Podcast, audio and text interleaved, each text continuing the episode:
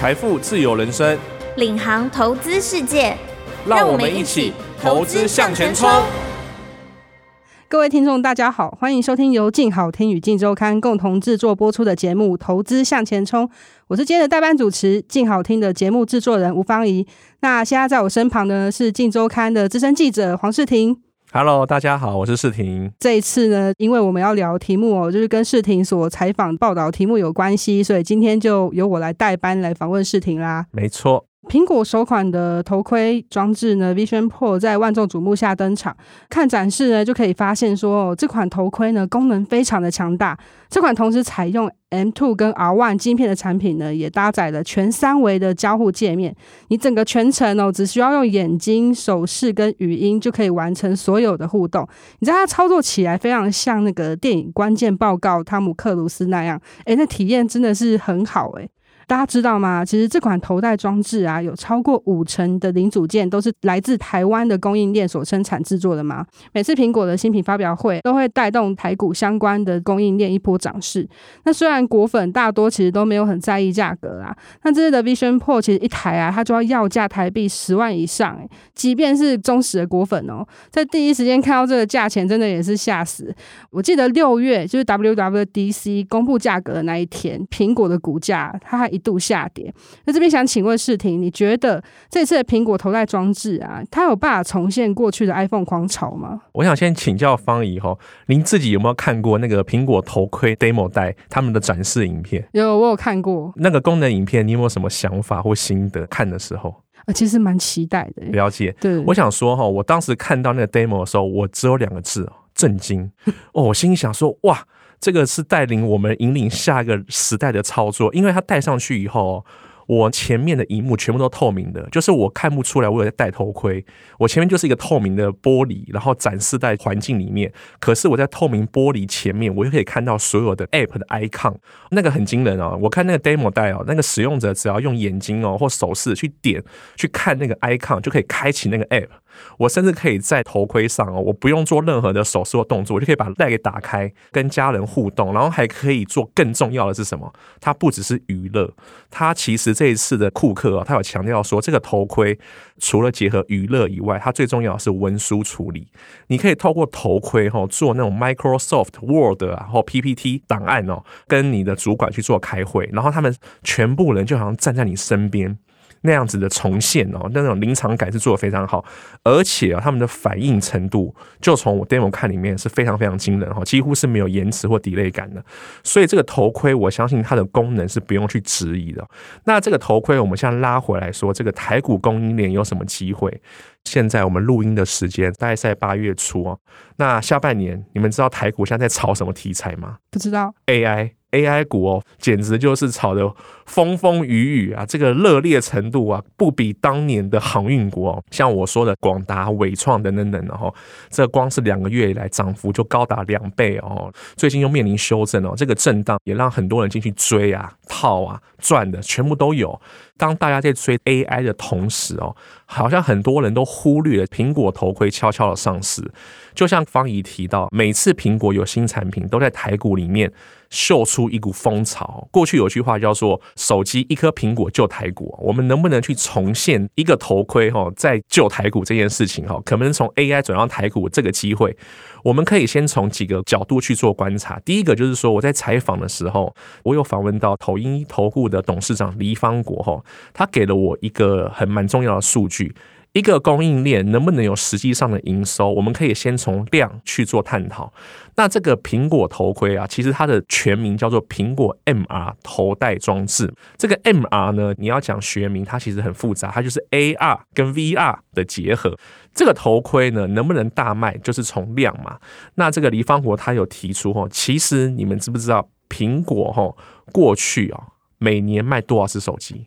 你们猜猜看。我猜应该也有个一亿吧，一亿没错。苹果很恐怖哦，它过去十年哦，平均哦每年销售的手机数量是一亿支到一亿五千支，而且这还是保守哦，等于说过去一年平均卖一亿支好了，十年就累积了十亿支的苹果手机哦。这个十亿支苹果手机都可以称作为果粉嘛，他们都是喜欢苹果手机的嘛。那苹果头盔呢？多少果粉会买单？法人给了一一个初估的数值，他说我们不用抓多，只要有三 percent 的果粉去买苹果头盔，那苹果头盔就赚爆了。三 percent 有多少个头盔？三千万台，等于说只要有三千万台的苹果头盔实际的挹注，对台股供应链可能就有发挥效果。为什么？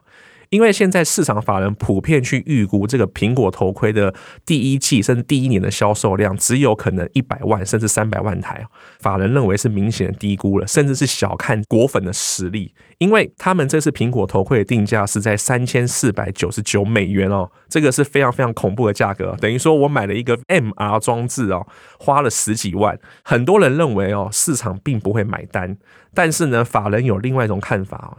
其实果粉的忠诚度是非常非常高的哦，很多人买苹果产品不看价格的，他们在乎的是两件事：第一个创新，能不能带给我很飞雪、很潮的使用方式；第二个就是这件事情功能强不强大。其实你们仔细看哦，这个 MR 头戴装置刚好都符合这两个特点，它可以改善你过去使用苹果的习惯，从以前躺在沙发上划手机，现在就变成说戴上头盔，躺在沙发上看这个世界。很 fashion 嘛，很潮，而且你要是戴着头盔，诶，自拍一张就传上 IG，大家说哦，你怎么那么像捍卫战士哦？就来自未来的人哦，大家会觉得你很潮。第二个功能，因为我觉得如果它只是只有娱乐功能，像 Sony 啊、PS，他们都有在做 VR 头盔，可是他们的头盔主要就是来自于游戏嘛，娱乐。但苹果这一次强调是生态圈的整合，它可以跟你的 iPad、跟你的 Apple Watch 去做联动，还有你的手机。换句话说，它就是一个生态圈的延伸呐。你可以把手机上的任何事情哈，在头盔上面做完成，相对它变成很强大的文书处理器。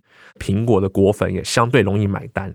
所以说，法人认为哈，从量的角度去看哦。我们不能去小看果粉的实力，再加上过去果粉已经累积了庞庞大大的人数啊，超过十亿个人的果粉哦，所以说如果从一千万到三千万这个量去预估，势必会对台湾的供应链做出一些贡献。再来就是说，我们讨论到台股有哪一些供应链会比较受惠于苹果头戴装置呢？方宇，我再请教你，知不知道一个 MR 头戴装置啊，主要的零组件是哪一些东西？你猜猜看。比如说手机最重要是面板嘛，嗯、因为我要看我要滑。那头盔呢？我觉得至少镜头。没错，你讲一个很大的重点，镜头，因为所有的动作都要透过镜头去做光感测，这个可能就会接下来提到说，哎，哪些供应链可能受惠？那我先讲，根据摩根士丹利证券有出具的最新的物料清单 BOM 他有提到说，这一次主要列入 MR 头戴装置头盔的台厂供应链有十一间呐，包含大家耳熟能详什么台积电、日月光控股、GIS-KY、和硕、台郡、臻鼎、KY、大力光、新兴、景硕、南电、采钰等等等这些公司哦。但就是经过我的采访与调查，其实每一家供应链的受惠程度不太一样。例如，我讲台积电好了。台积电做晶片、晶圆代工的，其实不论是 AI 啊、苹果啊，它一定都会沾到边。那这个 MR 头盔装置对台积电实质上的营收贡献，这个 percent 就有限哦。所以说，其实投资人在聚焦 MR 头盔的时候啊，可以去留意说，对这个实质上营收比较有帮助的公司，甚至是主力在做镜头等等等的公司哦，去做琢磨。那其实刚才世廷也有提到台股的相关的供应链的厂商嘛，这么多的厂商里面呢，作为投资人，他又可以聚焦在哪一些厂商？那如果说在选股上，你会建议他们怎么操作呢？这个就我采访过程里面哈，有整理出几家可能它受惠程度比较高的公司哦。但这个边我想先说，这边的股票都不代表投资建议啊，因为这些都只是一个在采访所收集到的资讯。那投资人还是要依据自己的投资策略跟自己的知识去做评估啦。那第一个有个业内分析师就有跟我提到说，像这个采钰哦，它其实是这一次啊，在过去老牌瓶盖股之外，新加入苹果 MR 头盔阵营的新生力军哦。大家可能对这个公司不熟，但大家对台积电很熟。其实彩玉它是台积电旗下 CMOS 影像感测器的封测厂哦，所以它的母公司是台积电哦。业内法人认为啊，它可以高度受惠苹果的新产品哦，主要就是来自于两个题材啊。第一个就是说明年的苹果新款手机到 iPhone 十五、十六，他们可能会使用超透镜。这个超透镜里面的技术就是用采钰公司相关做的制成，然后它这个供货量哦，就是根据投顾报告有指出说，他们已经开始逐渐供货给新的苹果手机跟 iPad 使用，这个订单能见度是相对比较高的。第二个，彩玉它主要做这个影像感测器哦。回到 MR 头盔里面，其实 MR 头盔它里面用了大量的光学感应技术哦。那这个影像感测器其实就是跟 AR。VR、MR 这些高度相关了，因为做虚拟实境，我要去感测你人体的动态，就必须要有这些感测器的晶片嘛。那刚好彩玉就是在做这方面晶片的一个主要公司哦。当然呢，这件事情我们听到消息之后，有向采钰去做了解嘛。当然，公司那边当然是不方便对这个市场传言与客户的订单讯息做评论了。但是呢，今年哦，大部分的法人都认为哦，这个彩玉已经股价，因为它从上市。挂牌到现在，其实它有经过了一点修正了，从六百元后到现在，我们录音的时间差不多是两百多元。在随着这个苹果新品拉货，或者是这个头戴装置的盛行，或者头戴装置的稳定成长之后呢，这个短线股价还是有一点机会可以往上走。所以说，大家可以多留意这个公司。哎，那这样子镜头的部分有机会吗？镜头，刚刚其实方怡有提到，你有认为说这个 MR 头盔最重要的就是镜头嘛？一讲到镜头，又想到台股，不外乎台湾的领导厂商嘛，大力光、玉镜光，这个大家都耳熟能详，而且这两家公司的技术是独步全球啦。大部分的高阶镜头的生产主要供应链都是来自于这两家。现在市场上很多报告都已经指出哦，Vision Pro 就是这个 MR 头盔，其实已经大量的采用高阶光学镜头模组。现在听说第一批的光学模组，我们主要是从玉晶光跟阳明光去做主要的供应者。他们有一个叫做折叠光学模组的技术，也会被应用在这个头盔里面哦。听说啦，玉晶光跟阳明光哦，他们其实有占到。差不多多八成以上的零组件都是由这两家台厂去供应。有研究员他们是认为说，大力光可能明年也会加入产线，可能也会夺走部分原先玉晶光跟阳明光的份额比例。可是不论怎么样，这个份额再怎么分，都是以台厂作为主要供应商了。如果这个出货量哦，就像一开始说的，它高于市场预期，可能从原先的一百万台哈。到一千万台，甚至供不应求，那对于台湾的镜头供应商将会是一个很大的利多啦。有一个可靠的报告指出，哦，他们的高阶镜头毛利率是相当高的。你们知道，像我们一般做组装代工厂，哦，像和硕啊、鸿海做这个苹果手机的组装，毛利率才六趴、七趴，等于说我卖一百块给你，我才赚五块、六块、七块。那做这个高阶镜头的代工哦，或是生产，猜猜看这个毛利率有多少？你们知道吗？应该三十趴吧。三十趴是一般非常高的水准哦，但事实上高阶镜头毛利率有高达七十 percent 哦，等于说我卖一百块给你，我赚七十块啊。当然啊，在 MR 头盔听说毛利率大概在五成，但也是非常非常恐怖哦。为什么我可以把毛利率拉得这么高？因为这个市场上只有我能做得出来。所以说高阶镜头啊，像大力光跟玉晶光，他们毛利才可以拉这么高。我就举个例啊，今天你要吃意大利面，只有我能卖，那是不是价格就我来定？你要么就不要吃，全台湾就只有我来卖。我要开一千，你吃不吃？你想吃你还是得吃嘛，因为毕竟只有我炒出来。那这个光学镜头模组、折叠光学镜头模组也是一样的意思啊，没有其他国外的厂商可以像大力光甚至是玉晶光做出这么高品质、良率这么高的高阶镜头模组，所以他们的毛利率可以拉得很高哦。那公司派啊，就我们的采访里面哦，也有个老板，他也是说，这个高阶 MR 镜头，他们的生产难度其实非常高的哈，折叠模组其实不好做，到现在都还有很多技术需要去克服啦。而且不是所有台厂甚至国外厂商是有能力的。所以说，其实这个毛利率拉高是有它的价值存在的。也预计啊，随着苹果 MR 头盔现在已经开始发售了嘛，在我们录音的时间，现在进入拉货潮，预计第一批的拉货潮从现在开始到明年第一季都会是一个蛮主要拉货嘛。那投资人可以观察一下这个 MR 头盔对于这些光学镜头厂哦带来的实际营收能不能有效成长？例如这个虚拟实际产品的营收，可能现在占玉晶光不到五 percent，哎。今年有没有可能超过十 percent？那会是一个蛮重要的观察指标。所以投资人现在就是回到一开始又提到的，这个苹果头盔的出货量会是关系到这些光学镜头厂哦，甚至是台钰他们的影像感测器的出货量非常非常重要。可是呢，法人也有指出，其实现在啊，大家也知道投资环境非常的错综复杂。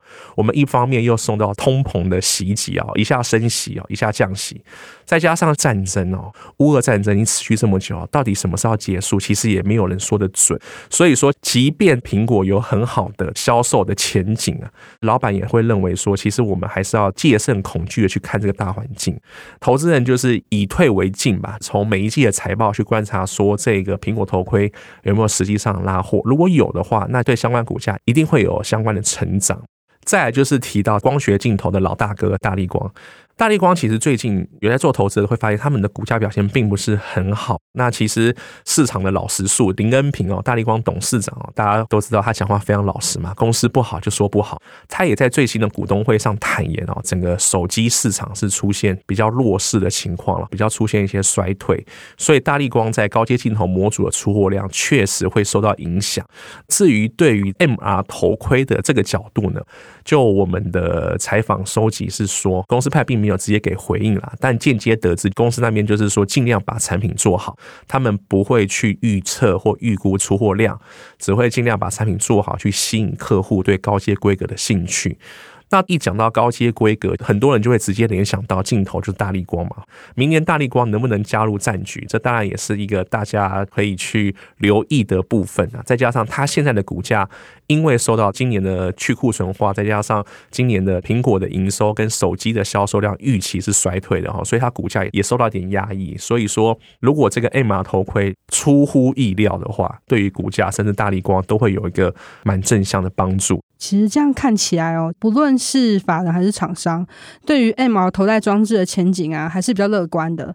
那最后想要请教一下世廷，你认为哦，头戴装置成功的关键是什么呢？哦，这个问题非常好，就是到底出货量能不能有所预期的提升？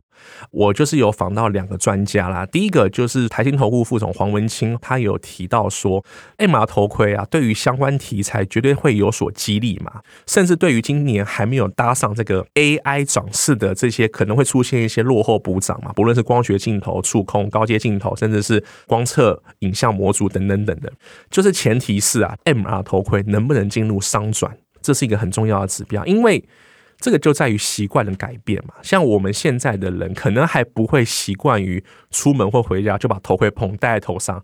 可能还会有点不适感，可能有些人之前我看 demo 戴啊，或者是有些展示影片，对于有戴眼镜的人，诶，也许这个头盔就还不是这么友善，戴上去就不舒服，甚至还有些人认为说我戴这个头盔，诶，会头晕，苹果解析度太好，就会有不适感。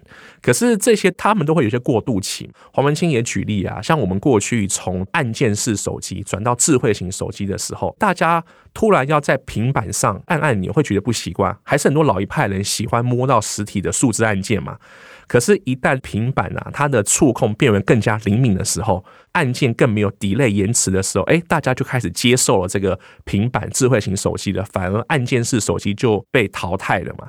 那现在这个 MR 头盔也是一样，因为它现在是等于说是苹果第一次推出这么创新的产品啊，所以它的在市场上的水温其实还要做一些测试嘛，因为这是非常非常创创新的产品。也许之后到第二代、第三代，苹果头盔戴上去，哎，不会头晕了，戴上去很舒适。那会不会我们就改变了人们的使用习惯呢？从回到家躺在沙发上划手机的习惯，变成回到家躺在沙发上把头盔戴起来的习惯。如果这个习惯成功改变了，那就会颠覆未来人类的一个生活形态哦。也许你走在路上看到每个人都戴个头盔，你也见怪不怪了。以前是低头族嘛，以后变头盔族啊。在早年也很难想象每个人走在路上都是低头啊，但也许十年后每个人走在路上都看不到眼睛啊，因为每个人都戴个头盔啊，这也是有可能的。所以说，艾玛头盔能不能商转运用，这是一个很重要的指标。现在入场哦，确实是可能会早一点点，但是投资就是这样嘛，趁大家都没有发现的时候掌握先机，你就能赚到钱嘛。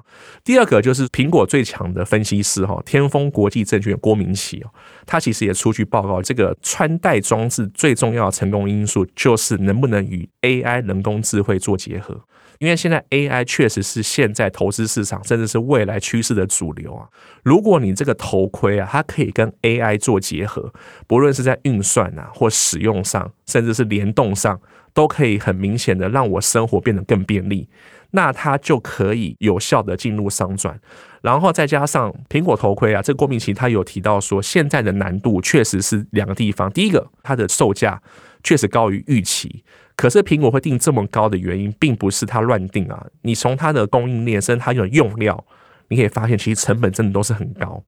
所以说市场需要一点时间去消化这个高定价。我再回到苹果手机做举例啊，以前 iPhone 一支就两万三万，现在一支 iPhone 十五最新定价到六万，哎，你们也被慢慢被推上去了啊。像五六万一支手机，哎，好像是不是有点平常这样子？对啊，所以我相信苹果头盔，只要说大家觉得效果不错，运用起来也很方便，说不定大家也越来越能接受这个价格。再加上，就我了解，其实他们现在已经出了 Vision Two 了哈，他们已经有第二代在研发测试。这个第一代其实也是先试个水温呐，还是有很多地方需要去做改进。那 Vision Two 就第二代，说不定变得更轻巧。更便宜，那也是有可能的。那如果往这个发展的话，回到一开始的主轴后，对台厂供应链将会是一个很大的利多。哦，这一段真的听得蛮有感的，尤其是你刚刚提到整个习惯建立的过程，从过去我们使用 iPhone 到现在 AI 出来了，对，然后到接下来 MR 头戴装置也有可能普及化的这个部分，我觉得其实市场它是慢慢需要一个这样习惯的过程，甚至是能够去了解它的价值。好，那其实苹果。哇，他如果能够靠这款产品再创 iPhone 奇迹，创造整个手机旧台股的状况，未来也是有可能主导整个虚拟实境的市场。那其实对于他们以及供应链来说，都是一大利多。接下来就是看明年上市以后市场的反应了。这边跟听众再重述一下，就是说这个买股票的部分啊，主要还是取决于大家自己的一个选股的方式哦。我们这边只是提供一个趋势上的说明，不要把它当成选股指南，或者是。投资建议。好，那这边也是再度感谢世婷的精彩分享，也感谢各位听众的收听，请持续锁定由静好听与静周刊共同制作的节目《投资向前冲》，我们下次见，拜拜，拜拜。想听爱听，就在静好听。